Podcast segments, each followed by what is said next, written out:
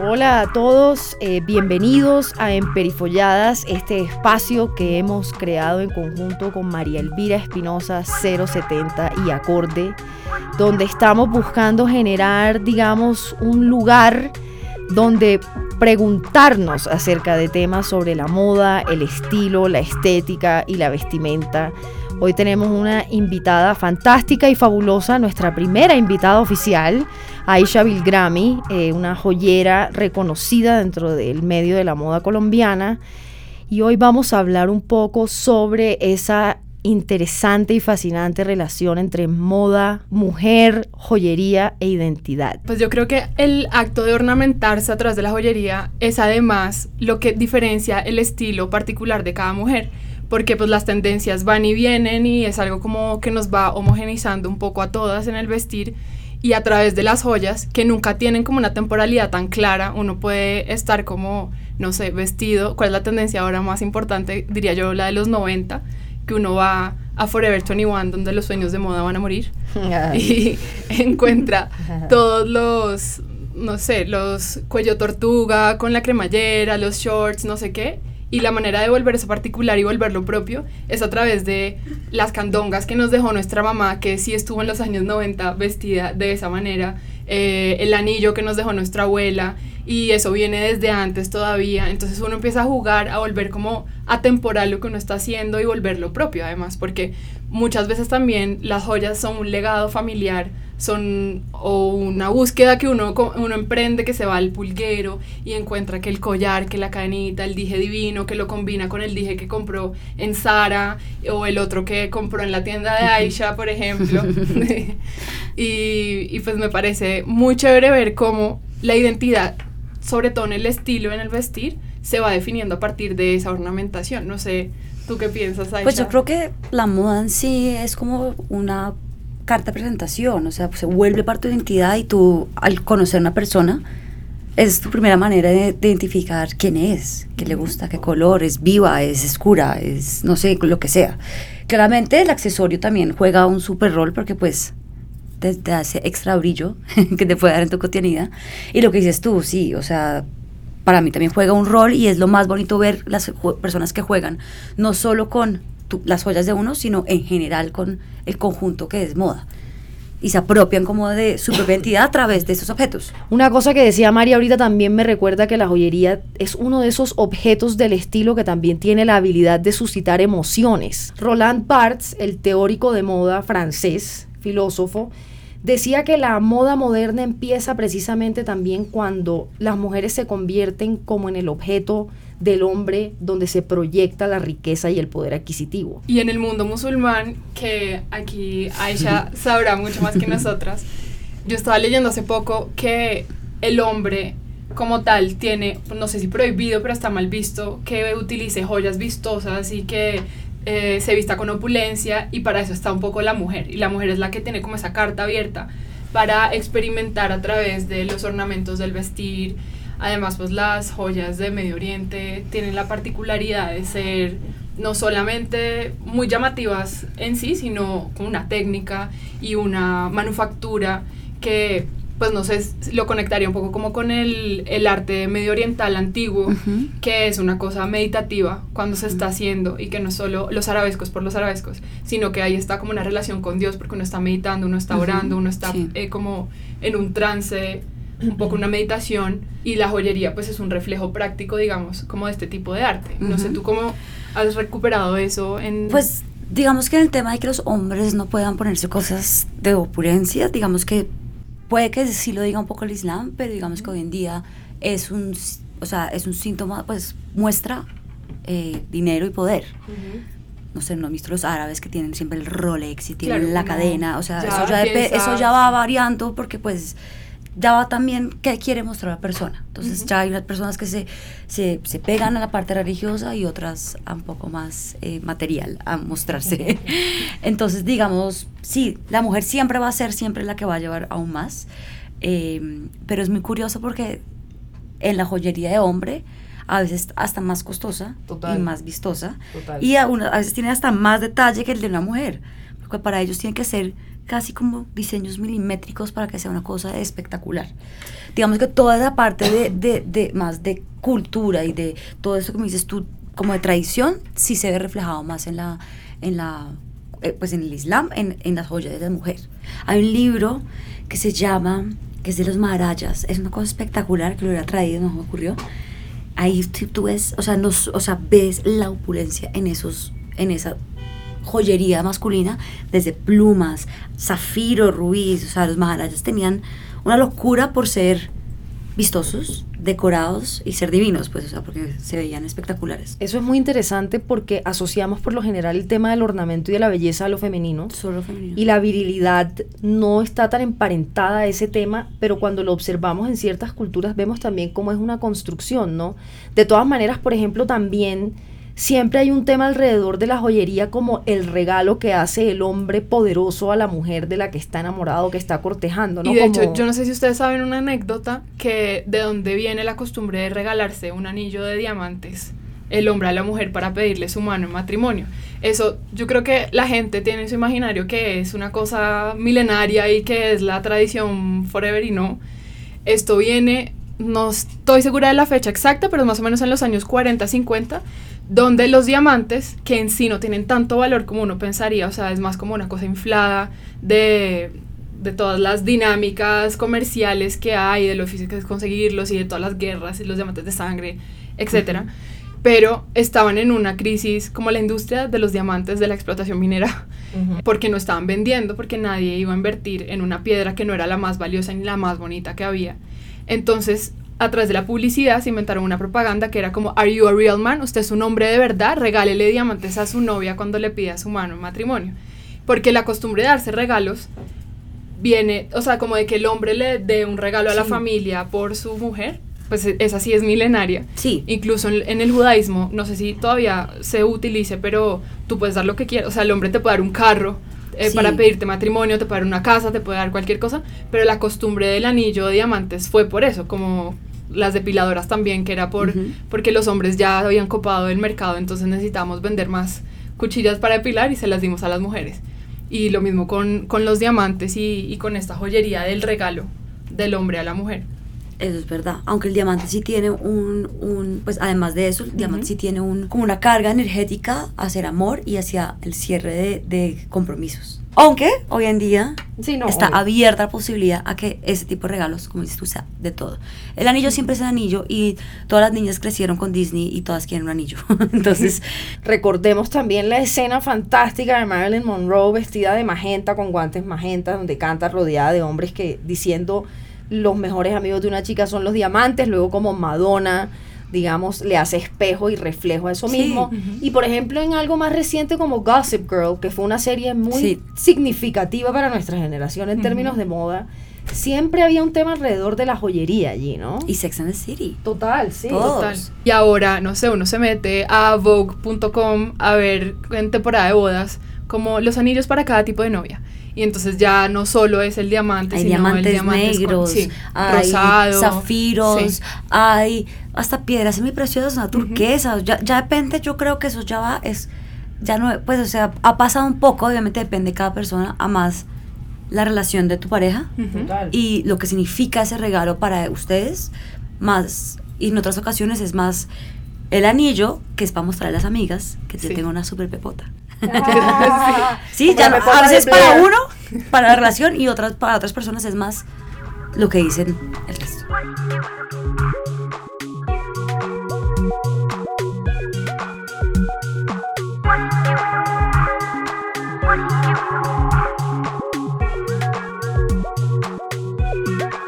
Y además yo siento que ahí entra un componente que vamos a estar hablando en Emperifolladas todo el tiempo, que es el gusto, que es una cosa que define demasiado. La opulencia antes era el buen gusto. Sí. Luego llega Chanel y es con sus joyas de fantasía. Eso era de mal gusto en ese momento. Total, y ella total. tuvo que enfrentar pues como ese juicio muy Sí. fuerte todo el tiempo. Sí, total. Y ahora estamos como en ese punto medio en que es de mal gusto mostrar demasiado, menos es más. El consejo de moda clásico es como quítate una cosa antes de salir de tu casa. Oh, Dios, yo no conozco eso. No, yo me pongo una más. Yo no, yo sé que... Ay, pero ¿qué es que aquí estamos con una No, maximalista. yo soy maximalista Sí, sí, sí. pura y dura. Bueno, Minimalismo, ¿qué es eso? Y ahora que hablamos de eso, me parece que es un momento interesante para generar el tema de la identidad alrededor de la joyería, que es tal vez el mayor motivo por el cual Aishi está aquí con nosotras, porque Aishi tiene la particularidad de ser paquilombian, es decir, colombiana y pakistaní, y en nuestras conversaciones a través de nuestra amistad y de los años hemos reflexionado sobre...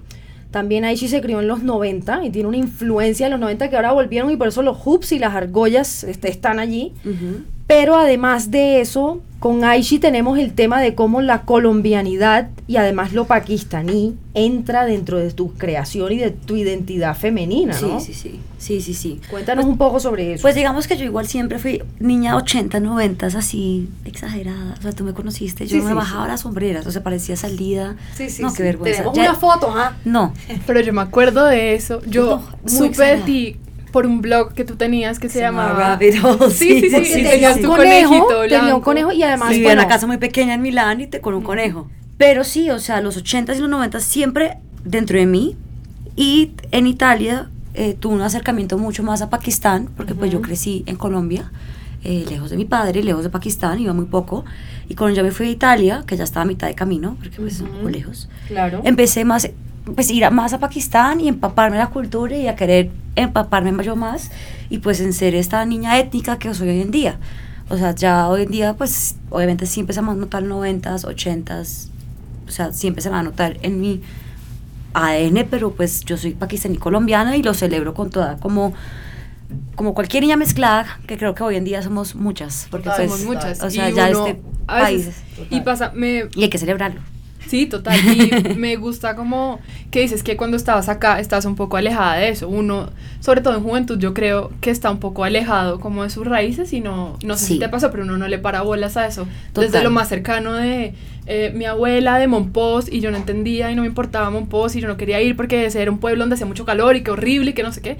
Y ahora es como todo para mí entender y como recuperar todo ese legado cultural Sí. y étnico en cierta Pero medida. yo también creo que, digamos, eso que dices tú, también era una época. Yo también creo que en una época, especialmente en los noventas, nadie quería estar en Colombia, nadie No, le gustaba claro, ser nadie. colombiano. Estábamos en un país horroroso, por fin no estamos en el lugar equivocado y ya la- se quiere explorar. Y creo que las generaciones de hoy en día van y buscan más esas raíces como. O sea, yo no lo busqué, pues yo obviamente siempre he tenido más carita paqui que colombiana, entonces ahí lo tenía, pero, pero no, digamos que ni el folclore nuestro ni el folclore pakistaní no me interesaron de joven, fue ya cuando llegué a Italia y ya yo era como, no estaba en mi país, estaba lejos de los lados que ahí me empecé a cuestionar no solo mi identidad como colombiana, sino también como pakistaní Claro. y pues Claro. como ciudadana del mundo, porque pues es lo que es uno el ser mezclado y estar en un país en el cual uno adora y admira, pero la verdad no tiene nada que ver. Yo con el italiano no tengo nada que ver. Cuéntanos, por ejemplo, Aishi, sobre tu vestido de bodas, que tu vestido de bodas fue pakistaní. Sí. Y cuéntanos lo que a mí me llamó tanto la atención de que lo hacen hombres y no mujeres. Sí, sí, sí. O sea, mi marido me propuso antes de un, via a, a- de un viaje a Pakistán que yo iba, iba a ir a presentarle a mi familia, a, pues a Jaime, mi marido.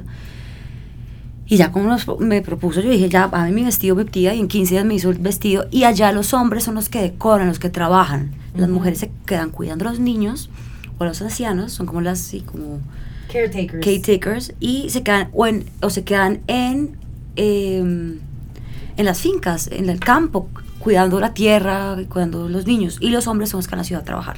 Los hombres son los que cosen, los hombres son los que bordan, Mm. los joyeros. Siempre hay una ex- excepción y hoy en día sale un poquito más, aunque es una sociedad muy machista y pues muy religiosa, entonces digamos que es difícil. Pero yo tuve siete hombres así cosiendo divinamente mi sari, que eran tres metros de tela. Escogí un sari blanco, allá el blanco no es color No es color de celebración. no, allá el color que uso normalmente en los mendi, que es como la celebración grande, es el rojo. Ujú. Eh, son colores vivos. Yo escogí blanco también porque yo quería primero usarlo y si iba a Pakistán no puedo usar más. ya lo reciclé, ya lo usé en el matrimonio de mi primo. Lo máximo. Porque también me parece esas cosas, o sea, Sí, total. el vestido es otra joya. Claro. Es una joya porque para las niñas además que uno piensa, eso sí, el sueño. Yo nunca soñé con un vestido pomposo, sí, nunca. Pero con el tiempo me di cuenta que un sari, especialmente cada vez más que me cargaba de toda mi cultura, de toda mi entidad pakistaní, el sari para mí es lo máximo. Me encanta, además que me encanta bailar salsa porque lo sacudo. Como que encontré la mejor manera de mezclarlo en los dos lados. O sea, para un matrimonio colombiano eso es lo mejor, uno lo sacude esa vaina. Ay, Mis tíos sí. pakistaníes decían, nunca he visto un sari bailar. Ay, sí, cuéntanos, cuéntanos sobre cómo, digamos, esos puntos de encuentro entre la, cultura, entre la cultura pakistaní y la cultura colombiana. Por ejemplo, cómo ese tipo de opulencia, yo lo hablamos una vez, tal vez como esa opulencia que es muy dada a la, la mujer latinoamericana, que es como sassy, como mírame, como conspicua, como que también tiene una especie de maximalismo. Bueno, cómo se reflejan, cómo se unen, son dos universos muy diferentes. Eh, más que todo, yo los uno a través de temas que encuentro muy parecidos en las dos culturas. Entonces, no sé, cómo, cómo se adornan. Eh, igual las dos mujeres son muy vanidosas, siempre quieren estar súper, o sea, presentes, ya sea para las otras mujeres o para el hombre. Pero, pero yo lo que hago siempre es mezclarlo por, por, temas culturales, por sensaciones, por, no sé, por ejemplo, en este momento, eh, el, perdón, una colección que tuve, utilicé los, las técnicas de metalurgia que tenemos muy parecidas. Está el, la granulación, que es de antigua Mesopotamia. Sí. Entonces, es bolitas. Si ustedes ven aquí en la precolombina, también la utilizamos. Total, Sí. O sea, hay tantas similitudes, no solo con eh, Colombia y Pakistán, pero con el mundo que tenemos todos tan mezclados. Pues allá todo es oro. Allá la plata, por más de que sea un material que admiran mucho, el oro siempre, siempre prima. Ya cada vez buscan más la plata por un tema de seguridad. Ok. Porque digamos que el oro, uno es muy costoso y dos, no lo Sí. pueden usar para todos lados. No. Entonces ya están buscando costume jewelry, plata, para poder estar tranquilas y poder utilizar, o sea, sentirse igual de bonitas, pero con algo de menos valor por si pasa algo de fuerza mayor. Porque Pero eso habla un poco bien de el punto histórico en el que estamos, en que ya la mujer, pues, o sea, tenaz que haya el riesgo de que uno no pueda salir con su joya de oro a la calle y no sé qué, pero bien que esté saliendo y que esté Claro. enfrentando estas situaciones Sí, donde sí, sí. pues se empieza a volver todo más práctico, que es pues la misma transición de la mujer de el vestido enorme Claro, al pantalón o quitarse el corsé o es un poco sí, es algo más práctico. Igual Ajá. siempre es joya, porque eso es lo que Claro. más importa. Que yo creo ¿Qué? que eso se resume en tu anécdota de bailar salsa con tu sari Sí. en el matrimonio. Exacto. Igual mi, mi marca, más que todo, además de solo ser yo ser la mezcla cultural, mi marca lo que busca es mezclar culturas, celebrar la- las culturas del mundo y encontrar eso, temas de diferentes partes del mundo y juntarlas y mostrar cómo somos disímiles o simplemente contar historias.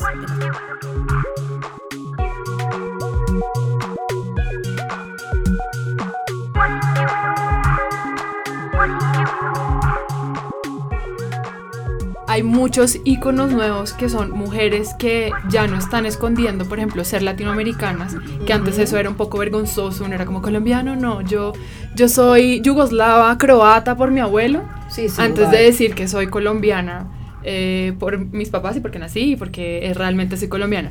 Y un poco, digamos, se me ocurre Sofía Sánchez de Betac, de Berrenechea, su segundo apellido original, que es una argentina diseñadora y estilista, como directora de arte de grandes marcas y que lo ha logrado, digamos, como en el mundo oficial occidental de la moda europea y gringa. Y ella no esconde ser latinoamericana y es y a mucho honor era Sofía Sánchez de Barrenechea y con sus dos apellidos que eso es algo muy de acá. Sí, muy de acá, muy de acá. Y, y pues yo no sé, tú cómo ves, además que en este momento está la problemática de la apropiación cultural Mm, sí. también, que está muy de moda, Está pero eso es algo que toca hablarlo, pero yo siento que tú estás en ese punto en que haces apropiación cultural, pero no de una manera pro- problemática porque estás, pues son tus dos culturas. yo he tenido como esa angustia de esa, pues esta apropiación cultural, porque pues sí, o sea, cuando yo hablo de Colombia y Pakistán es, es bien, pero si yo llego a hablar de México, entonces me estoy apropiando de México. Exacto. A mí, no sé, digamos, yo creo que siempre cuando se hace respetuoso, se puede hacer. Claro, yo tengo las excusas que yo soy una mezcla y yo hago mezclas. Es una línea súper delgadita, la cual yo me la paso angustiada porque en realidad en cualquier momento el que quiera me puede sacar el dedo.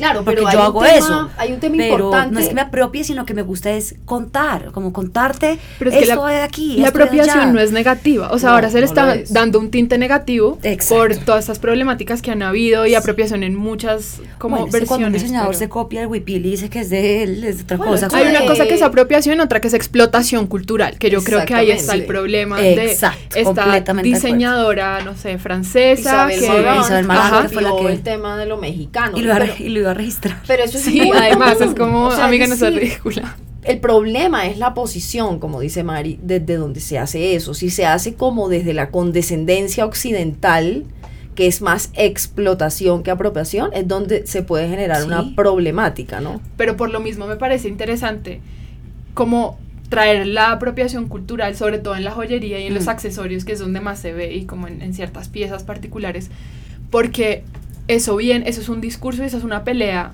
blanca, digamos, que viene sobre todo de Estados Unidos Mm, y, sí. y en Europa, y acá nos la apropiamos, pero nosotros cómo lo vamos a hacer, porque nosotros somos un poco que no, no somos ni de aquí ni de allá, y Mm. más en un caso como el tuyo o el mío, por ejemplo, que mi Sí. abuelo es, era yugoslavo, mi familia de por parte de papá tiene ascendencia italiana, por parte de mamá mi abuela era de Tierra Bomba, que es una Mm. isla en Cartagena, y era una mujer morena, entonces tengo como una mezcla de todo, entonces soy un poco todo eso, pero no soy nada, y soy colombiana, pero tengo esta visión como del mundo entero que tenemos todos, porque Sí. ya, o sea, dentro de la homogenización de la moda, no es solo la moda, es del consumo de cultura.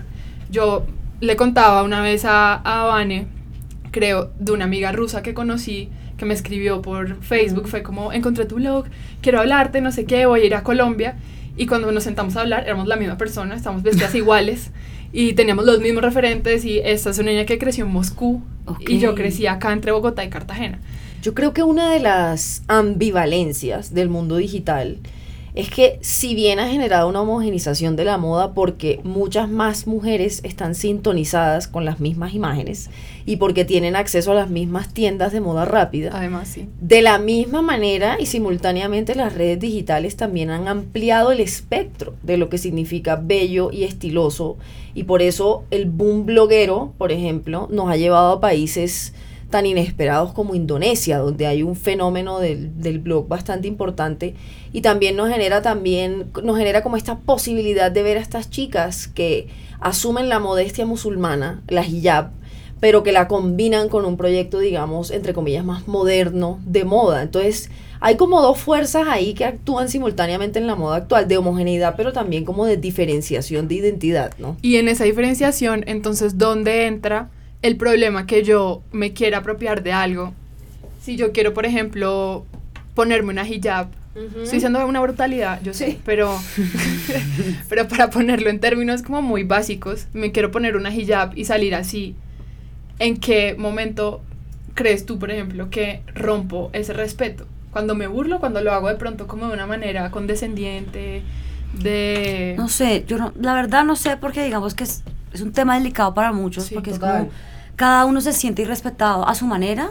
Ahí, ante todo, es el respeto. Porque lo que tú me decías Claro. de hijab, yo me amarro una pañoleta para cruzar cuando está lloviendo en este Bogotá horrible. Sí. Eso puede ser un hijab para, para una musulmana. Sí, claro, y Me ahí dependería así como de me ve sensibilidades de así. quién se ofende o no, un Eh, poco. es Sí. depende de la sensibilidad. Que es igual con el racismo un poco. Un poco. Porque es la palabra que tú uses ahí. A mí me han dicho que yo- a mí, o sea, a mí me han dicho pakistaníes que a mí no me pueden decir paqui. Porque es muy Porque colombiano. me, no, porque me estarían ofendiendo que eso es racista. ¿Ah, sí? Y yo era como que, pues, o sea, Claro, porque- si yo me digo paqui, yo te digo paqui, ¿qué? Por ejemplo, porque Pero tal vez está- depende del contexto, porque por ejemplo, de pronto en Londres o en Inglaterra, No, en lo- Londres si llegan a decir paqui, o sea, Sí. chao, es horrible. pero Políticamente ¿por qué? incorrecto. Sí, soy paqui, Sí. pero, pero, perdóname. Sí, total. Eso es la misma línea que estábamos hablando. Claro. La delgada línea del respeto. Pero también a- ahora que estamos hablando un poco de identidad, sería de pronto positivo o interesante que hablemos un poco sobre lo colombiano, porque Claro. gran parte también de tu estética tiene Es colombiana. totalmente la colombianidad hace parte de Y la colombianidad, más que todo, mis pies se ven nuestro dorado, en, nuestra, en nuestros Total. precolombinos. Que eso sí es un. Fue lo único, pues, lo único que no se llevaron. que se lo llevaron, se lo llevaron todo, ¿no? Pero por ejemplo, ahora que viene este un evento como Bogotá Fashion Week que mm, nos digamos plantea la pregunta de por qué en Colombia existe esta multiplicidad de eventos de moda, si eso realmente contribuye o distrae de la eficiencia en la construcción de, de un circuito de moda nacional más contundente. Em, es interesante preguntarse, ¿no? Como que cómo la identidad colombiana también actúa en nuestra moda. Yo un poco desde afuera porque, digamos, soy the new kid on the block. soy outsider y nunca he estado en estos eventos así, hasta apenas el año pasado fui a Big Capital por primera vez y siempre he amado demasiado la moda. Y siento que plataformas como las que hay en Medellín, por ejemplo, son, han sido importantes y han ayudado a definir una nueva estética colombiana en la moda que antes no había. Y como a reencauchar un poco algunas diseñadoras que venían de hace mucho, pero ahorita están teniendo como su boom más grande porque las retomaron personas en Estados Unidos, como en el caso de Joana Ortiz, eh, Modo Operandi, que se fue con Lauren y ha hecho maravillas. Mm. Seré políticamente incorrecta en la moda y me van a cerrar todas las puertas y diré que ya está un poco repetido lo que está haciendo. Igual es muy lindo, igual está yendo increíble, y, y, eso es positivo para Colombia, porque además ella tiene una estética muy latina, muy latina pero latina. moderna y no latina vulgar, el cliché que ya deberíamos pasar esa página, sino como la nueva latina, más allá de Sofía Vergara, digamos. Pero también hay otras plataformas que lo que hacen es afianzar una élite, como yo siento que es un poco el caso de Bogotá Fashion Week, porque no sé, quizás esté equivocada y me van a odiar, pero siento que no hay una cosa clara que esté pasando ahí más allá de vamos a este evento a vernos y a mostrarnos y a estar como en nuestro círculo todos. O sea, los eventos sí son para ir a, o sea, tienen dos lados, uno para ayudar al diseñador con compradores, con prensa, con todo y la otra para que muchas personas se vistan y que las miran.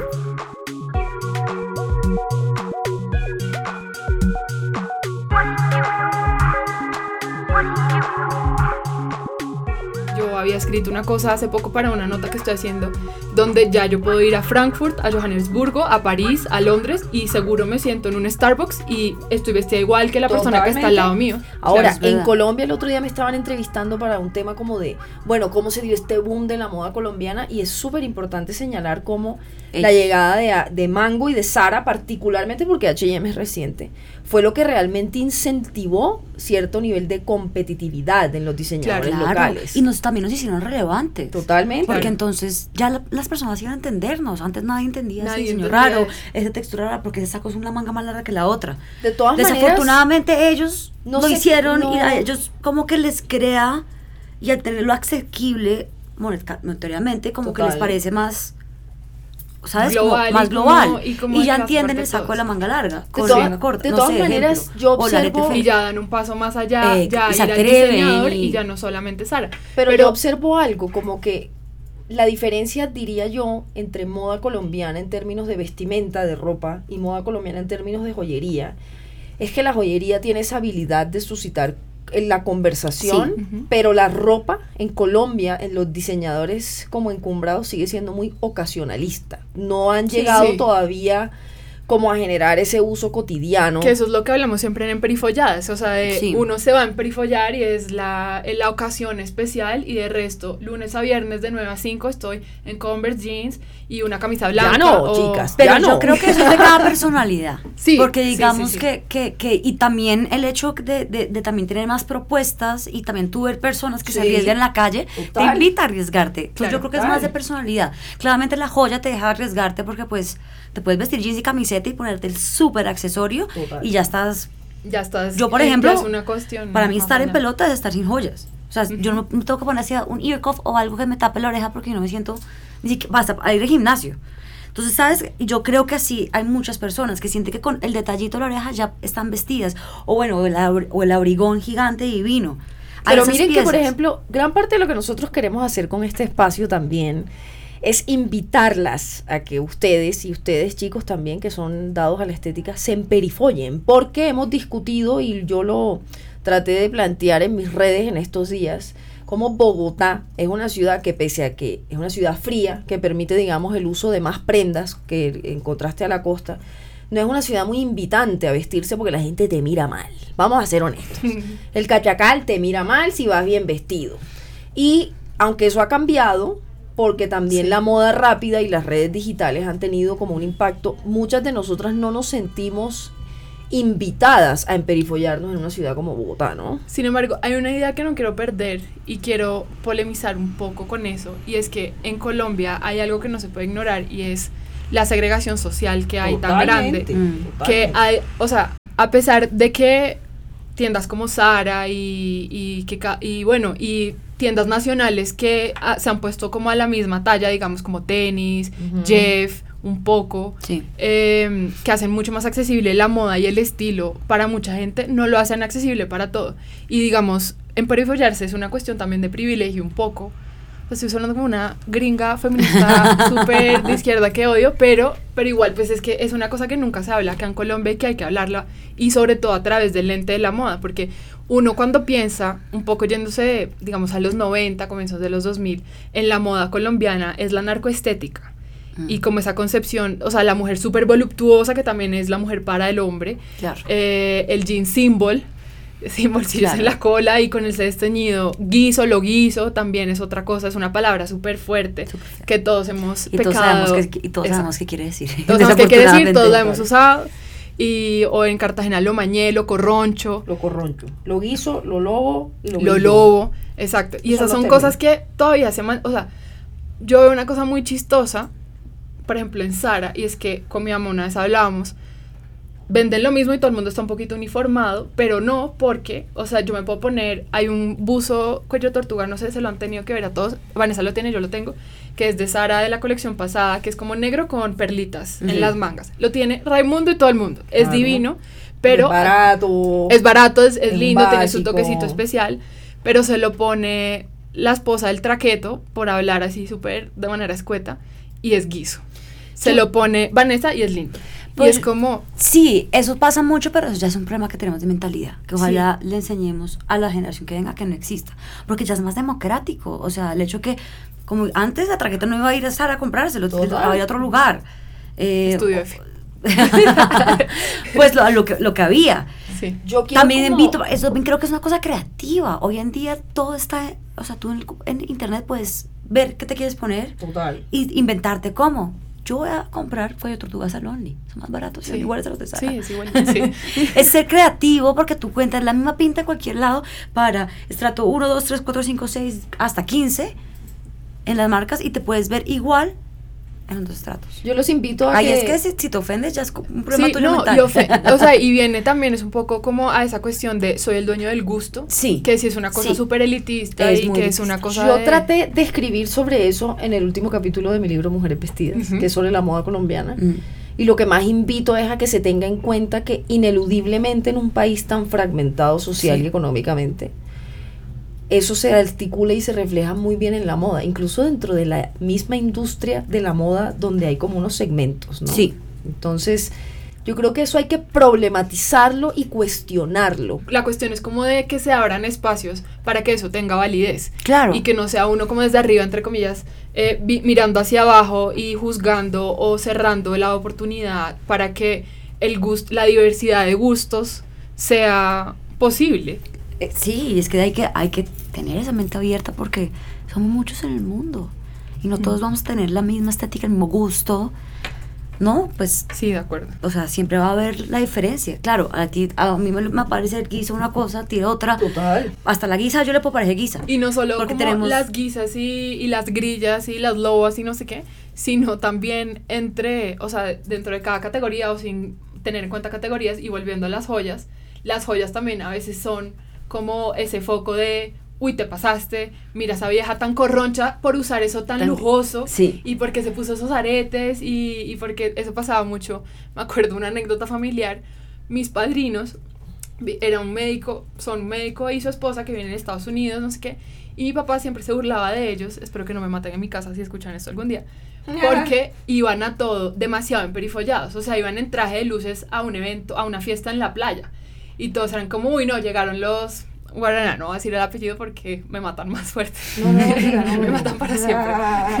Pero, pero era como esta señora tan emperifollada y que llegaba con traje de lentejuelas y con unos aretones, unas candongas de oro gigantes y con los anillos enormes. Y es como, señora, está en el centro, en un almuerzo, eh, no tiene que estar así, puede ponerse un vestidito de lino y está regia, tranquila como todo el mundo.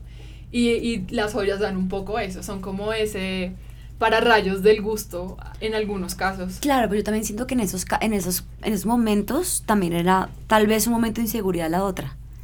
Em, ella llegó, está divina, con sus joyas, con su todo, y ay, yo no me puse nada. También. Entonces, ella está súper vestida, ella se ve fea. No, tú te, tú, tú te quisiste vestir así, está bien, tú estás tranquila hoy. Ella quiso vestirse como un teatro, o sea, una obra maestra. Sí. Déjala. La próxima vez vístete un poquito más para no sentirte mal. Es y que- eso es chévere es que que, es hay eso. esa libertad. Eh, ya esa libertad, oye, siempre uno siempre va a estar el underdressed y el overdressed, porque Total. siempre la crítica es siempre. Todo el mundo critica, todo el mundo, eso siempre va a pasar. El otro día estábamos hablando em, que siempre hay personas, cuando tú conoces a una persona, Sí. siempre, digamos, si tú estás incómodo, tú la ves como incómoda, tú si tú notas como las, los trazos de ella, Sí. siempre vas a encontrar algo que vas a ver que ella se está como esforzando en ponerse. Ya sea la media se puso media fucsia, o se puso un arete raro, o tiene perlitas, pues entonces se puso unos ear cuffs. Ya sabes que ahí es donde- ella no es por ahí. Total. total. Si tú, la, si tú le dices, oye, está divino, esa cosa rara, tú ya realzas. Total. Ay, Ya como que visto, sus ya. decisiones estéticas. Sí, es como, ya me, yo me arriesgué hoy y me validó. Yo creo que Sí. un poco para concluir, podemos decir que la joyería remite al oficio o el acto femenino de ornamentarse, que va mucho más atrás en el tiempo, que es un arte que también genera emociones, pero que muchas veces también cifra temas de nuestra identidad. Yo tengo un anillo en estos momentos que tiene la letra B, que me regaló mi abuela cuando yo nací, y tengo otro anillo que es un león, porque soy Leo, por ejemplo. Entonces, es muy bonito ver cómo la joyería, como tantas cosas Sí. del emperifolle femenino, nos hablan sobre las posibilidades de la identidad, ¿no?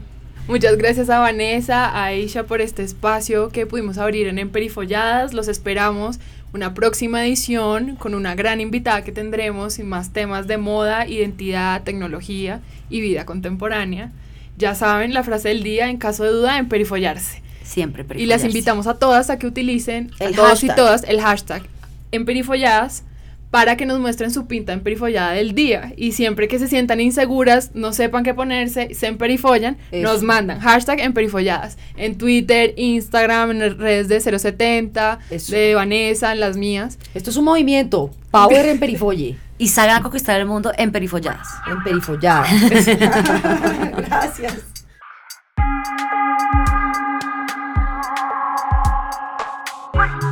Emperifolladas es un podcast de 070 Podcast en colaboración con Acorde FD, con Vanessa Rosales y María Elvira Espinosa.